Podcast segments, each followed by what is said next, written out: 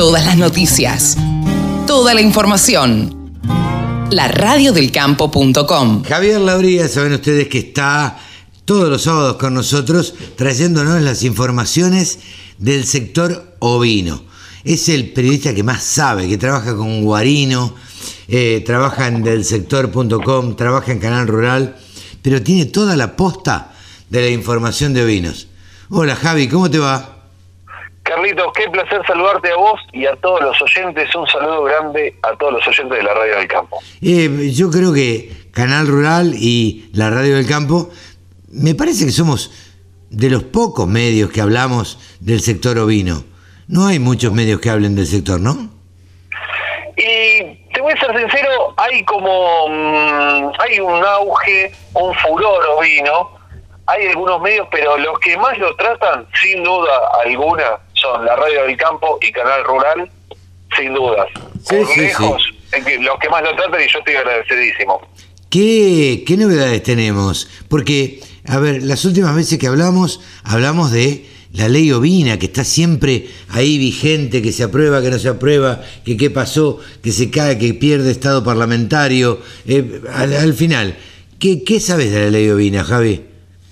Eso es un tema muy muy candente y te voy a tirar noticias, primicias, ¡Apa! primicias, que eh, el lunes vamos a estar contándolo en Canal Rural, así que te estoy tirando una primicia ¡Apa! tremenda. La gente, Eh, atención señora, atención señor, criador de ovejas o que le interesa el tema ovino. Poneme la música, eh, poneme la musiquita. Claro. Música, redoblantes. Acá se viene Javier Lauría con la información de la ley ovina. Ahí estamos, me encanta. Bueno, la primera pregunta que uno se hace es ¿por qué hablan tanto de la ley ovina? Quien no es productor ovino puede decirlo y es más que válida la pregunta. La respuesta a esa primera pregunta es porque la ley ovina, desde hace 20 años, fue el instrumento, la herramienta que frenó la caída del stock ovino nacional, básicamente. Ah, Uno mira. puede buscar otras razones, pero fue la principal herramienta que frenó la caída. Eh, si miramos la historia, estamos hablando, en Argentina ha habido una existencia de 70 millones de cabezas, hace mucho ya, este, y después varias tragedias, en, o sea, más allá de que se redujo porque cayó el precio de la lana con el pasar de los años, eh, entre otras cosas, se fue reduciendo, la producción dejó o se fue reemplazada por la agricultura en algunos lugares, fue reemplazada por los bovinos en otros lugares, el volcán eh, que hizo erupción hace unos Sí. años, la Eh, gran helada de hace 25 años, Javi, perdóname. sí, Yo, a ver, no, sé que no te voy a poner en un aprieto con lo que te voy a preguntar y muchas veces yo le cuento a la audiencia, nosotros con Javier acordamos temas a charlar. Eh, esto se lo voy a preguntar en frío, sin haberle preguntado nada, no charlamos nada antes. ¿Cuántas cabezas hay hoy en la Argentina de ganado ovino? 15 millones. ¿Cuánto había hace 20 años? Eh, hace 20 años también 15, 15, 16, porque estaba en descenso. Ajá. Se, fre- se frenó, ¿Hace se 40? frenó.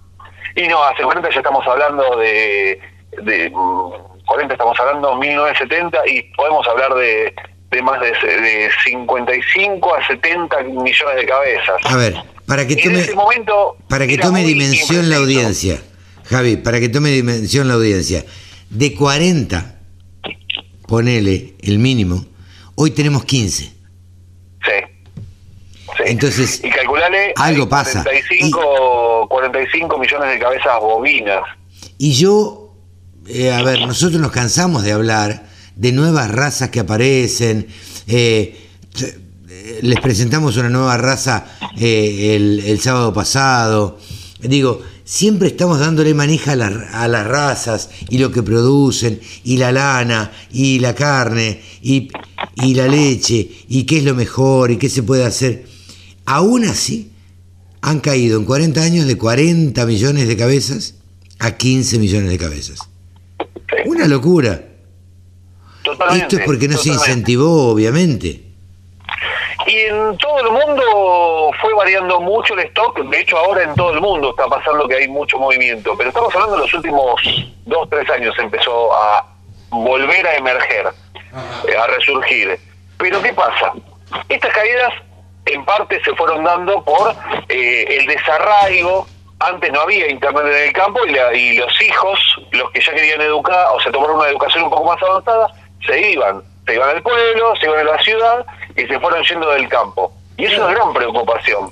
Ahora el rearraigo eh, lleva tiempo, pero con internet es mucho más fácil. Con Totalmente. internet, con televisión satelital es mucho más simple. Entonces se puede soñar en la idea de eh, recuperar el stock. De hecho, se apunta a, eh, de acá a 2023 aproximadamente, 2024, estar hablando de 18 millones de cabezas, un 20%. Fantástico, pero va a ser negocio, Javi, porque, a ver, uno puede, el- un país puede recuperar la cantidad de cabezas, qué sé yo, siempre y cuando sea negocio, porque si no, digo, ¿por, por qué voy a tener ovejas? ¿Por qué?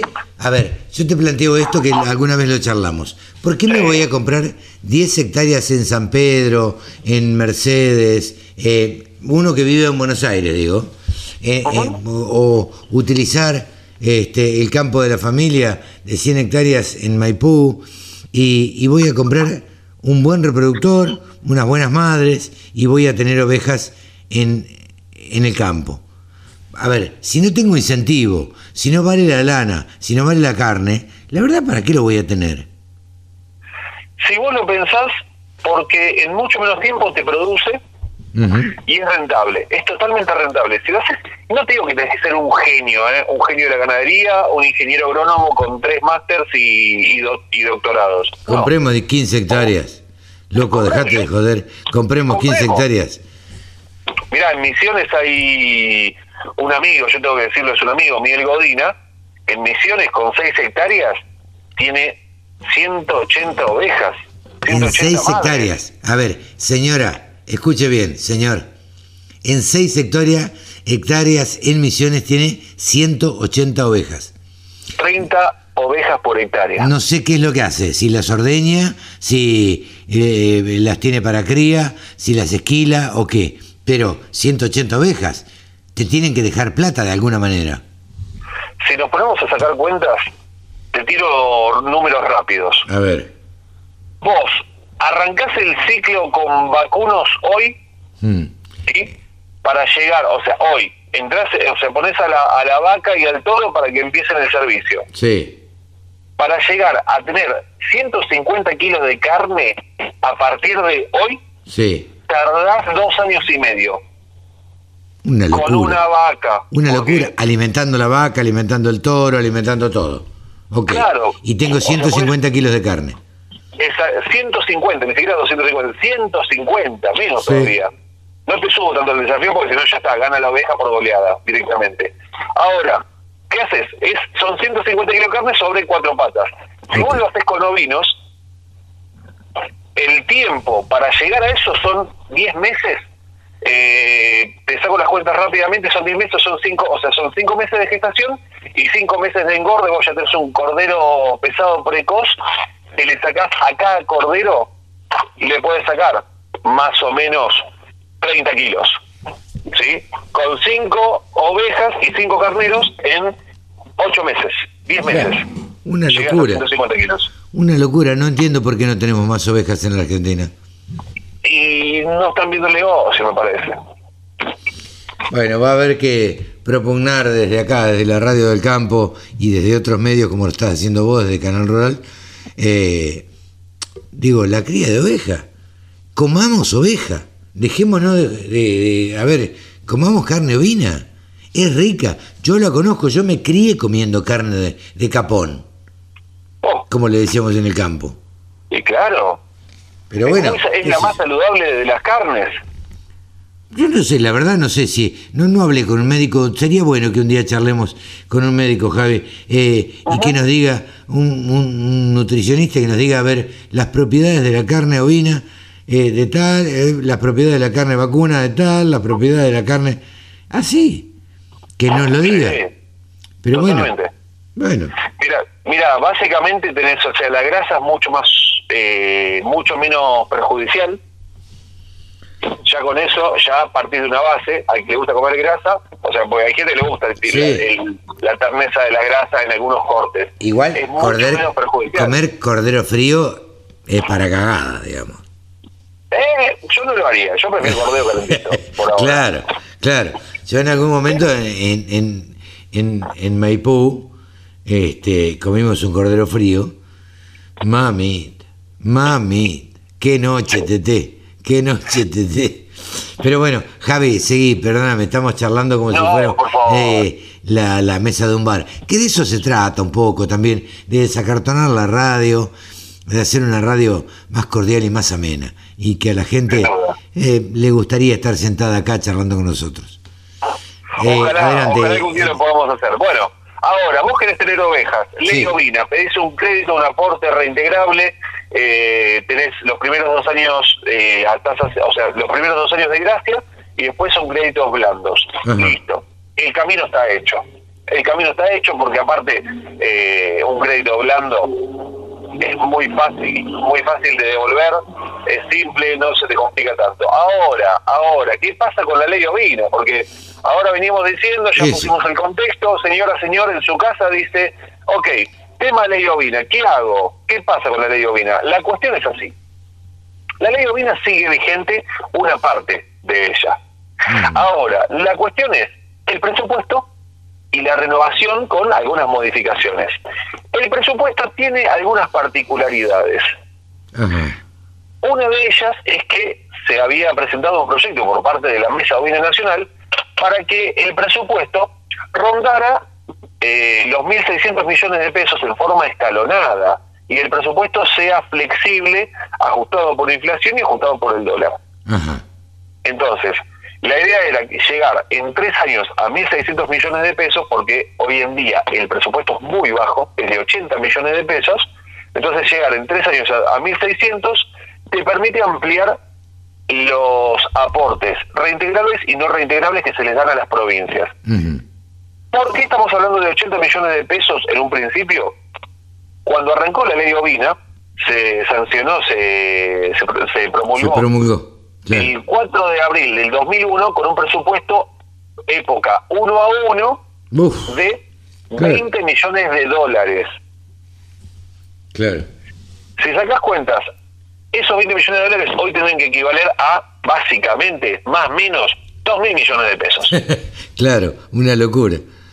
Exactamente. Entonces, que se presentó por parte de la Mesa Ovina Nacional por allá por octubre, noviembre, que quedó en manos del Ministerio de Agricultura, Ganadería y Pesca, un pedido por 1.600 millones de pesos. Esos 1.600 millones de pesos, a partir de diálogos internos y cuestiones también coyunturales de la crisis que estamos viviendo, hoy en día llegan a las cámaras estamos hablando de la Cámara de, de Diputados y de, y de Senadores, en 850 millones de pesos. Quisiera saber si hay un diputado, un senador que conoce una oveja. Eh, y si no es patagónico, es Difícil, raro. ¿no? Difícil, difícil. Es difícil. raro. Eh, y ahora la cuestión es así, y ahora acá vamos a la primicia, la noticia. A ver. Está por salir por el lado de senadores. Ajá. Si va por senadores, como el, como el debate es más corto, son menos cantidad de senadores, son tres senadores por provincia, dos de el partido ganador y uno de la primera minoría, Sí. eh, tenés tres senadores por cada provincia, entonces ellos debaten, el debate es mucho más rápido, va más rápido y sale o sea, con, con más seguridad. La- las chances de que salga son mucho más altas. mayores, claro. Pero, y acá viene el pero, que no es letra chica, sino es, es lo que más, o sea, lo que está resaltado como diciendo preocupante, Claro. es que el presupuesto estaría rondando los 850 millones de pesos. Uf. Y Claro, no hay una cláusula de flexibilidad. claro, una locura. Por lo cual, imagínate lo siguiente, los plazos son los siguientes. Eso saldría en el presupuesto 20, eh, 21-22, 21-22, claro. Los proyectos se presentan en marzo, o sea, la convocatoria de proyectos se hace en marzo, se empiezan a presentar en mayo y se empiezan a entregar a partir de junio-julio. Es decir, que estamos a un año. Claro, nada, nada. Estamos. Exacto. A 40% de, de inflación, esos 850 pesos No, son el equivalente a 530 claro, millones de pesos duda, actuales. sin duda. Así. Son dos monedas para, para, para el productor que quiera pedir un crédito, un préstamo o algo. Exactamente. Y, y peor todavía, ¿qué pasa con 22-23, año 22-23? Se Claro, mantienen esos 850 millones de pesos. claro, no se Ya modifica, devaluó- no se ajusta. Claro, exactamente. Claro. Esa es la preocupación. Ahora, suponiendo que, suponete que sale así, sin la cláusula de inflacionaria o Sí. la cláusula de ajuste, Sí, eh, dentro de tres años no vale nada. ¿Y qué haces? ¿Vas a tratar de vuelta? ¿Vas a decir, che, pará, tenemos que tratar de vuelta esta ley? y... Es raro que lo traten de vuelta No, claro, bueno, pero sería lo que corresponde, Javi. Che, mirá, me que quedé sin plata. La verdad que los 800 millones de mangos no me, no me alcanzan para nada. Exactamente. Pero ahí, Entonces- ahí se verán las uñas de guitarrero eh, de- del ministro Basterra, digo. A ver. ¿O no? Ahí hay otro, ahí hay otro tema más, ahí hay otro tema más. El ministro Basterra es de la agricultura, de la agricultura familiar, Sí, claro, bueno, porque es vegano. y sí, en parte, o sea, no sé si es de Vegetariano. pero sí, este, y él, o sea, él viene de ese, de ese lado, de esa, de esa parte, y el problema es que, eh, Sí, yo lo llega- perdóname, yo lo acabo de decir, pero es una locura. Ministro Sí. de Agricultura, Ganadería y Pesca no come carne. Corre por cuenta mía, Javi, no, no te metas en esto. No, no, mínimo te, te llama la atención, mínimo te sacude. Es como poner la Soledad Barruti al frente del Ministerio de Agricultura, Ganadería y Pesca. No jodamos. No, no quiero pensar en, en algunos otros cargos, no quiero meterme en política. No, no, no, ni, que- ni hablar. No, no, no, no es el momento ni, ni, No. ni es nuestra función, pero eh, claro, es una locura, es una locura. Es Pero- preocupante, pero bueno, más allá de eso, eh, la situación es esa. Y por supuesto, ¿cuál es la cuestión acá? ¿Por qué también es importante? Bueno, porque si ojalá que estén escuchando algunos senadores en este momento de la radio del campo, o que llegue después la repetición. Se los vamos a hacer ahí, llegar, se los vamos a hacer llegar. Ojalá que escuchen y digan, che, tenemos que hacerle un bien al país. ¿Por qué? Porque es la producción más federal. Si, no creo que haya producciones más federales en el país como la oveja. La producción ovina, claro. y vos podés tener 20 ovejas o 50.000 ovejas, Claro. 100.000 ovejas, que eh, abarca todo, no discrimina, porque no tenés que ser un gran terrateniente, un mega millonario que reinvierte de a, de a cientos de millones. Para nada, para nada. O sea, es más, vos sabés que, y esto es una, un cortito, un datito de color, muchas veces en el campo, Van 18. los padres eh, van preparando a los hijos y el primer animal que le dan para, para que vaya aprendiendo el cuidado son ovejas, Claro. Es que, porque son muy amigables. pero, claro, es que el boyerito en el campo, ¿quién? Bueno, yo nací en el campo, pero ¿quién no fue boyerito y te dijeron, che, andá y trae, sacá las ovejas de aquel corral o de aquel potrero y llevalas al otro potrero? Entonces vos ibas y arrancabas un duranillo, caminabas con botas de goma que te quedaban grandes, caminando arriba de la escarcha, ibas gritándole a las ovejas y las ovejas te obedecen. Las, las ovejas es un animal más manso, pero bueno, este, lamentablemente no, no se cultivó eso, no, no, no, no, no se propició. Eh, la verdad es que da mucho más plata, tal vez, la, eh, los animales de gran porte, las vacas, este, o da más prestigio, tal vez. Eh, Para algunos da más prestigio. Pero bueno, Pero, pero lo que pasa es que no la ven, ¿eh? yo te digo la verdad, eh, el que la empieza a ver, tendrás que poner un poco más de gente para cuidar, para llevar y traer las ovejas, el que lo sabe ver ese negocio y lo sabe cuidar, lo sabe manejar, le va, a ir- le va a ir mucho mejor con las ovejas que con las vacas o con la soja en el mejor lugar del país. ¿qué lo parió? Con la soja en el mejor lugar del país. Javi, Con una soja que se acerca a los 600 dólares. Claro. Javi, con esto la cortamos, van 20 minutos. Vamos a embolar a la gente. ¿La seguimos el sábado que viene? ¿Te parece? Claro que sí. Vamos con, vamos con los valores. ¿Te parece los valores de lanas y carne ovina. Les cuento que esta semana en los mercados de lanas australianos se trabajó con una oferta de 47.600 fardos, de los cuales se comercializó el 85%. Recordemos que al cierre del periodo anterior se habían inscrito para estos días 48.300 fardos, una diferencia muy baja respecto de lo que ha ocurrido en semanas anteriores en las que se retiraban 4.000, 5.000, 6.000 fardos entre lo que era la inscripción y lo que era el inicio de las subastas. Sin embargo, si estamos hablando de un 15% de extracción o de reducción en cuanto a la comercialización y la oferta, estamos viendo que se trabajó a partir de una demanda selectiva. Los compradores chinos están siendo muy selectivos, por un lado, por lo que tiene que ver con la materia vegetal que existe en los vellones, pero por otra parte, están siendo selectivos debido a la cantidad de fardos que hay inscriptos para las semanas siguientes y ahí hay una especulación fundamental. Sin embargo, tener en cuenta que se están llevando a cabo eh, un receso en China en cuanto a periodos vacacionales y eso de alguna forma mueve el mercado de otra manera. Y otro factor influyente es la cuestión logística.